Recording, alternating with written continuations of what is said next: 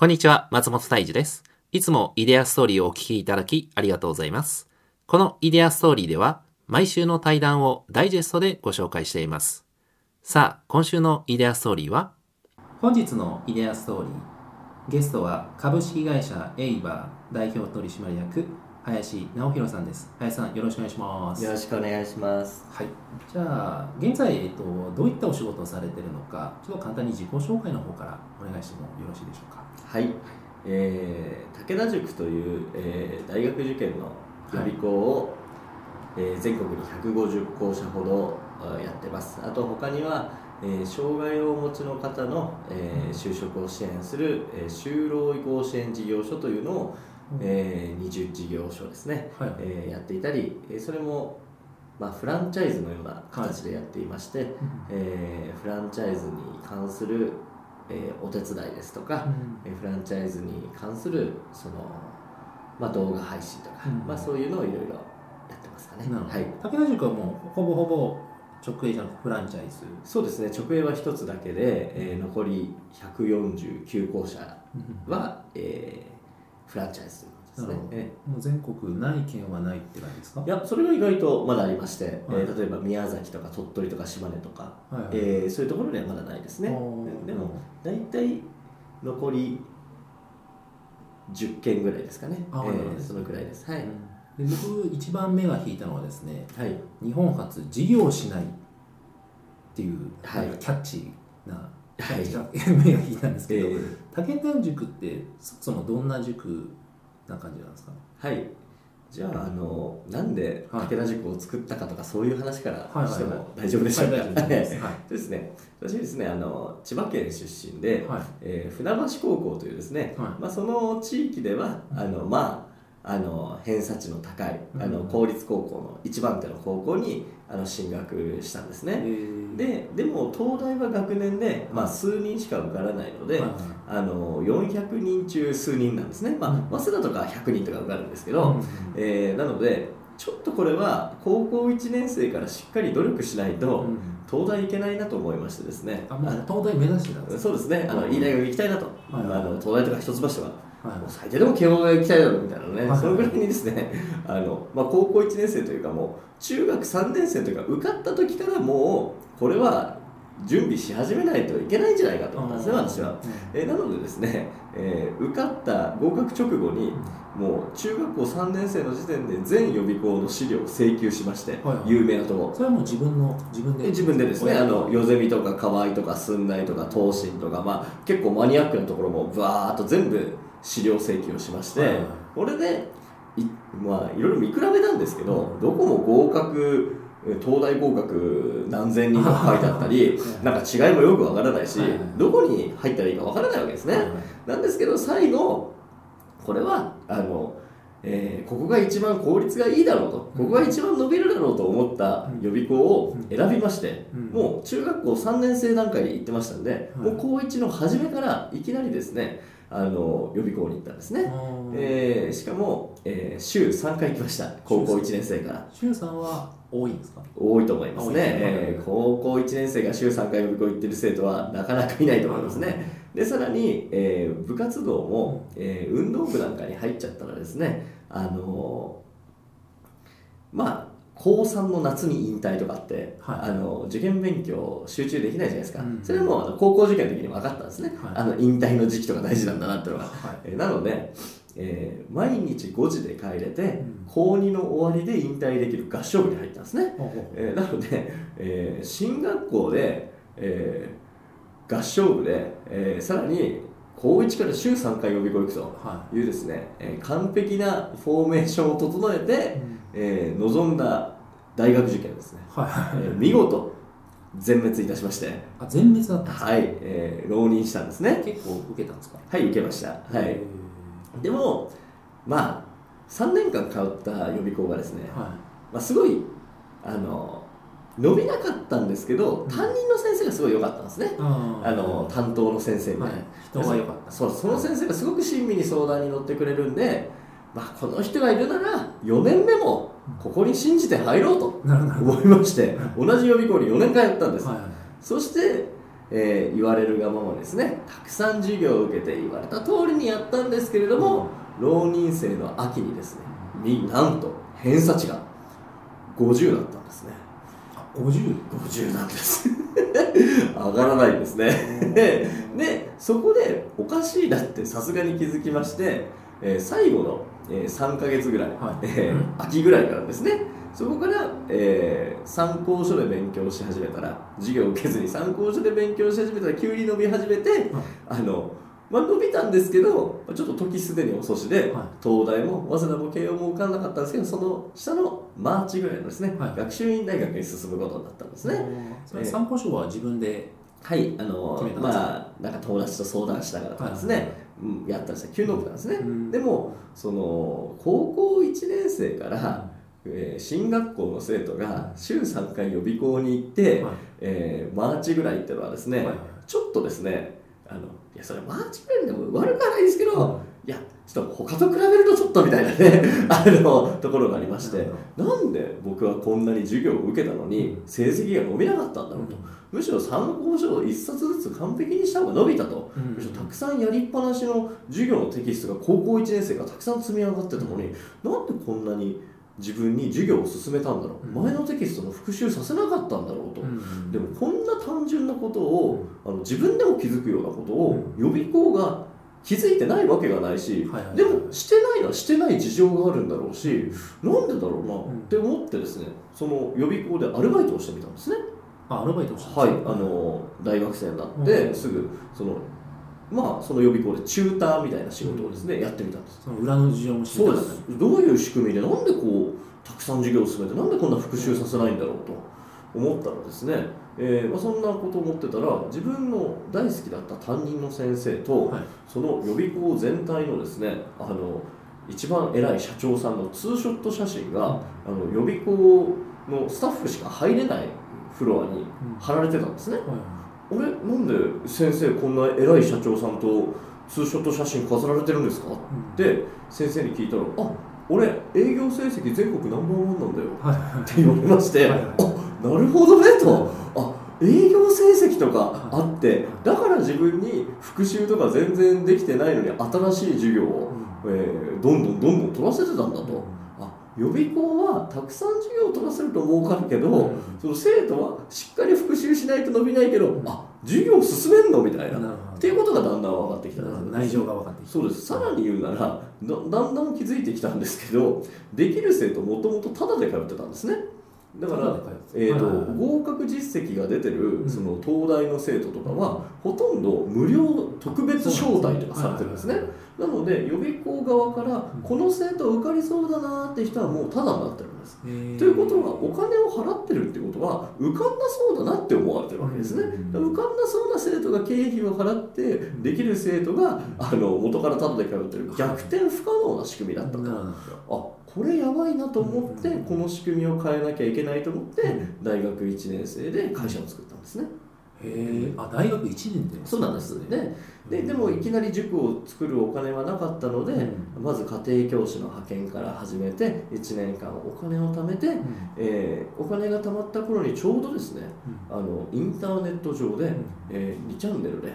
武田っていう名前で、うん。あの受験の相談乗ってたんですね、はいはいはい。そうしたらそれが流行っちゃって、はいはい。あの武田の受験相談所ってブログができて、はいはい。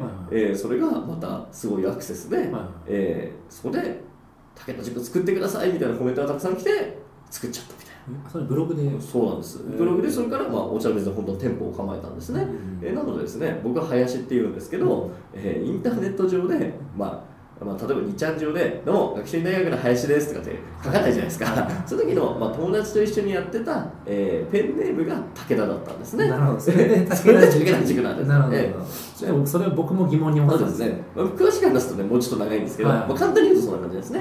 で大学2年生の時に塾ができて、えーまあ、初めの生徒が、まあ、十何人か信じてきてくれて、うん。生徒を一生懸命ですね、まあ、今と同じ仕組みです、うん。授業をしない仕組みで参考書を一冊ずつ完璧にさせる方法でやったらできない受験生がですね早稲田とか慶応とか医学部に受かったんですね、うん。えーだからあこれ本当なんだと思って、まあ、翌年50人次100人っていうふうにだんだん増えてって、うん。えーまあ、武田塾がまあ、だんだんこの基礎ができていったという感じですかね。はい。ブログがあれですか？経由できたって感じそうですね、2チャンネルで武田塾、武田の受験相談所というのを見て、うん。そしてそれをブログにまとめたら、うん。ブログにたくさんのアクセスが来て、そこで生徒がいっぱい来た。まあ、そんな感じですね。ブログでは教え方はその教え教えないっていう。まあ、参考書を1冊ずつ完璧にする方が早いと。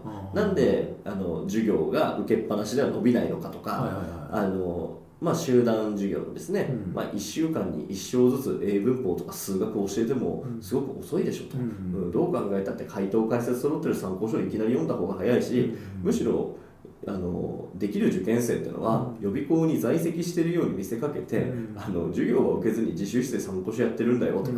まあ、そういうことを、まあ、解説していったというか、うんまあ、それがすごく反響があったんですね。ええ。でも一番初めは2チャンネルなんですよそうなんです。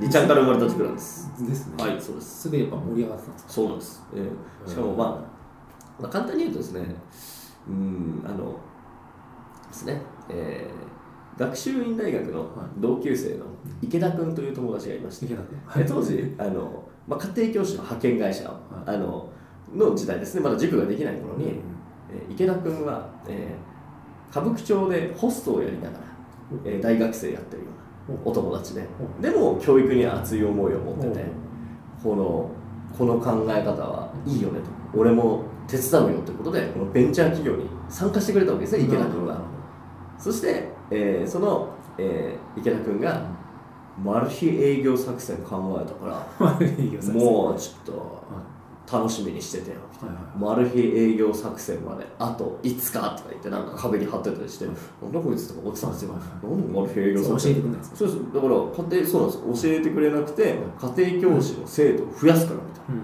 っていうことを考えたらしいんですよ。でなんだろうなと思ってたんですけどその大その年の年明けにですねいきなり池田君から電話がかかってきて、はい。ちょっとマル秘営業作戦が大変なことになってんだよと。はいちょっとこの URL 見てくれと、はいふうに見たらですね、えー、2チャンネル上に「皆さんお久しぶりです武田です」って書かれてて、はい。そしたらなんかねあのせあのコメントが「久しぶり久しぶり」とか言ってみんななんかも盛り上がってて、はい。もうよくわかんないじゃないですか。は「えースラムダンクで桜木花道は、えードリブルの練習をひたすら始めたから,、からそれと同じように、はいお前らまず単語からやれ。みたいな感じでなんか面白おかしくですね勉強の基本を2チャンネル上で書いてあったんですね、いはい。ええ。もう始めてたんですそうです。それがめちゃくちゃ流行ってる。いやすごいアクセスが来てる。すごいコメントが来てるからもう大変なことに。もう次々相談が来ちゃって盛り上がっちゃってるからもう一人じゃ返せないみたいな感じでもう二人で返すようになったんですよ。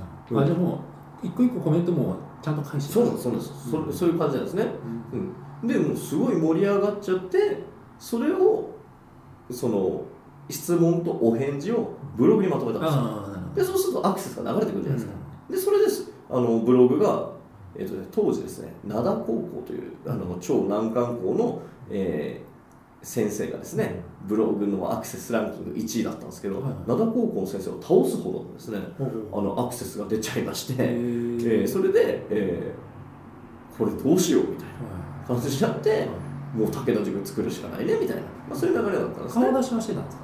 顔出しはしてなかったですね。あ途中からしましたけどね、えー。えー初めはせずに途中からしました。で、っていうか、うん、なんで武田なのって話じゃないですか、でで池田君が歌舞伎町であのホストをやってたりとかすると、まあ、職質みたいなことをされるじゃないですか、えーそうすると「です」「です」みたいな感じで言ってこう本名を言いたくないじゃないですかできれば。そういう感じで濁すんです。って、はい。はいはいそしてけど身分証明書お前見せろって言われてなんだお前池田じゃねえかよ、はいはい。って言われても、はいあのまあ一応さっきそう言ったじゃないですかって逃げ切れるこのギリギリのラインがあの武田だった。ですね。なんでなんで武田塾なのって言ったら池田君のあのね、ペンネームが、なんか、職質された時に答える名前が、あの、武田だった。濁った武田そうそうそう。っていですね。だからね、そんなのこれ、武田塾で、その、ね、あの、ね、なんで武田なんですかって言った時これ書けないから、うん、やっぱりこう教育者といえば武田鉄矢だからとか こういうねたあの武田信玄の風林火山のようにとかねい。ろいろ考えたんですけど特にあのあの隠しもせずにああの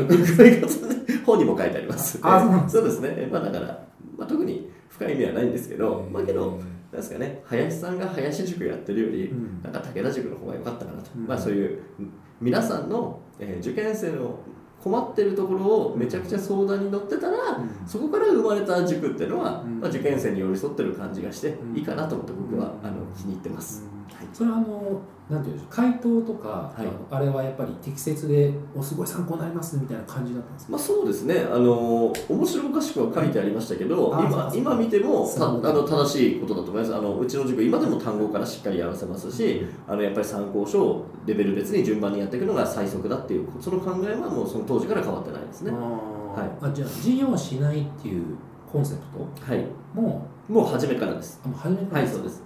うんなるほどなるほど。はい、それで今はもう、えー全国に150、そうですね、で、多分今年も何十校舎か増えちゃうと思うんで、まあ、年間どれぐらいのペースなんですか？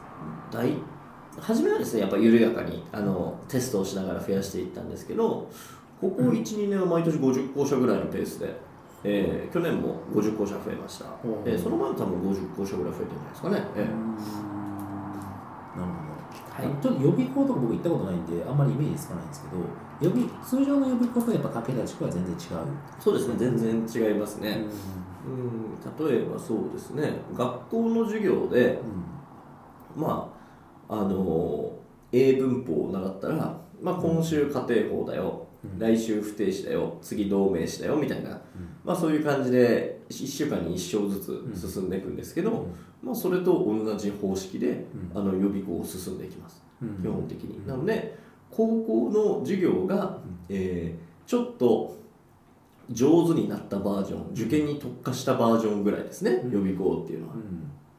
うん。なるほど。でけど僕が通ってたところはそれを進化させたところで、えー映像で全部見られると、なのでどんどん先に進める、えーうん。月火水木金と、えー家庭法不定詞同名詞、えー分詞っていうふうにどんどんあの毎日、えー進めることもできるうん。自分のペースでいけるとうん。けどあの高校の授業も予備校の授業も、あの時間が合わなかったりん。体調悪かったりしたら出れないじゃないですか、でそういうのを映像授業はあの日程合わなくても変更できるわけですね、映像だからあとはペースも自分のペースでできるんですね、はい。だからまあ最近はそういうのが流行りですね、うん。もちろん生で教えるところもおまだまだ多いですけどうん。採用とは東進ハイスクールの映像授業になってますね、それが一般的な予備校です、はい。基本は参考書を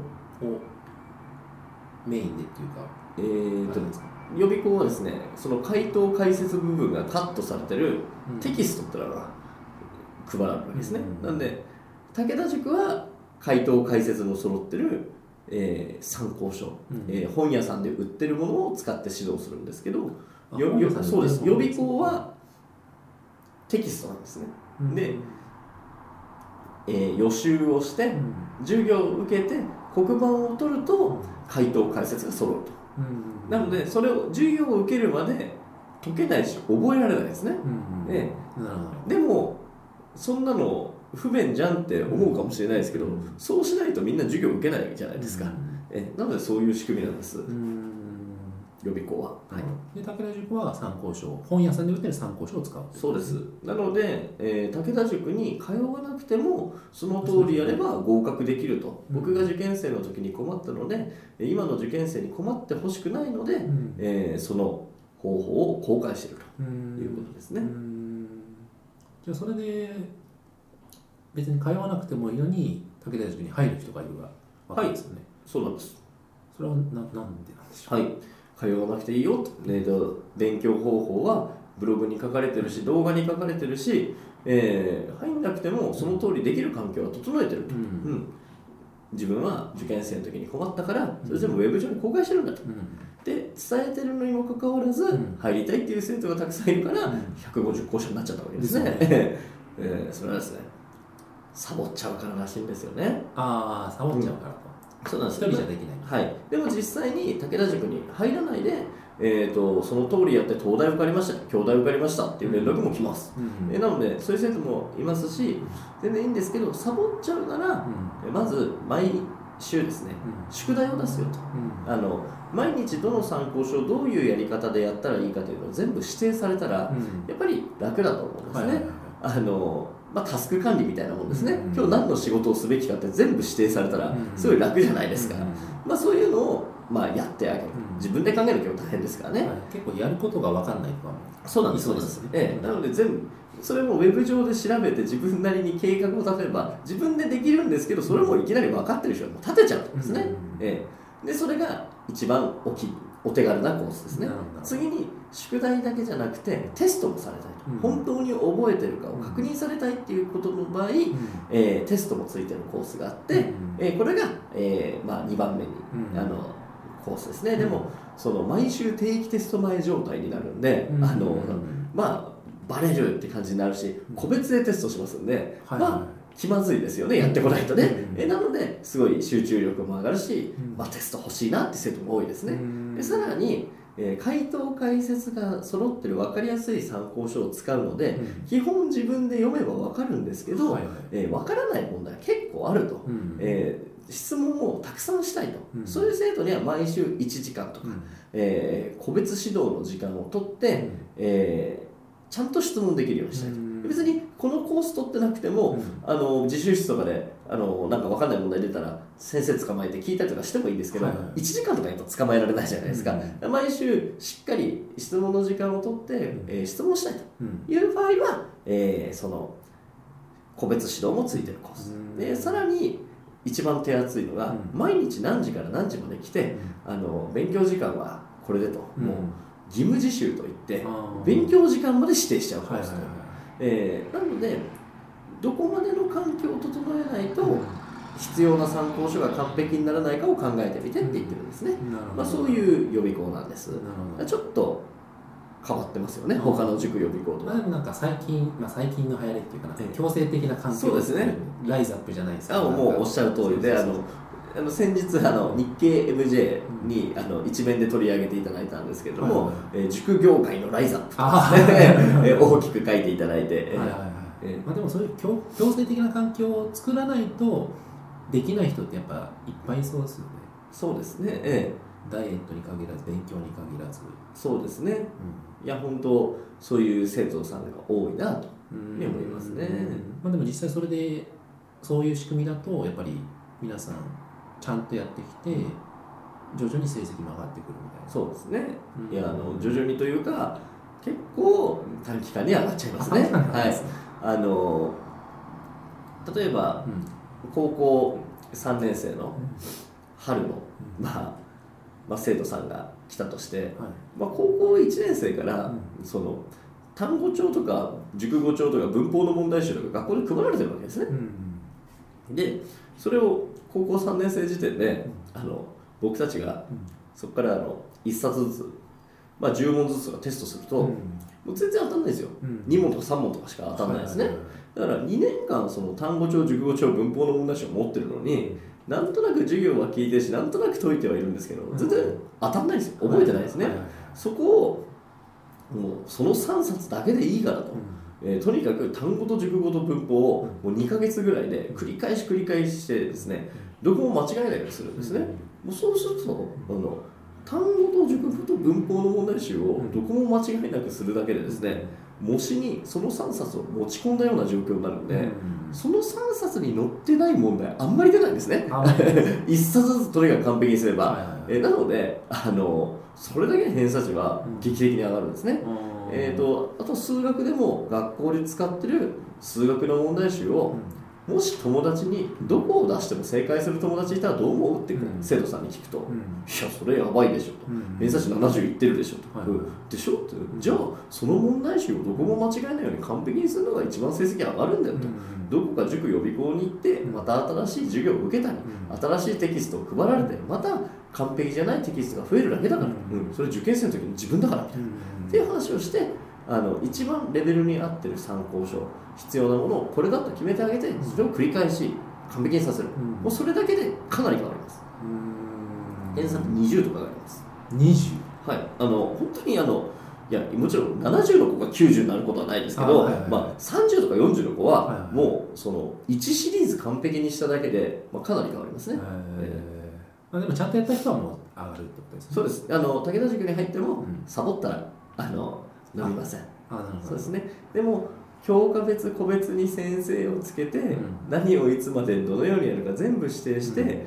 本当にできてるか確認して、うん。まあ、それでも伸びなかったら、うん。まあ、一緒に暮らすしかないなっていうぐらいのレベルなんですね。あの会ってない時に言われた通りやってないというか、はいえこれでできないのみたいな。ここの方法で伸びなかったら、もうちょっと大学受験は向いてないんじゃないかなと,、うんというふうにあの私は思ってます。なるほど。僕が中高の時に入りたかったですね。僕もあの武田塾があれば東大行ける予定だったんです。言って。じゃあちょっとあのビジネス的なはい。観点でちょっとお伺いしていきたいんですけど、この対談の前編は、起業家の生き方、イデアストーリーの公式ホームページで配信しています。配信登録方法など詳しくは、イデアストーリーの公式ホームページをご覧ください。それではまた来週お耳にかかれることを楽しみにしております。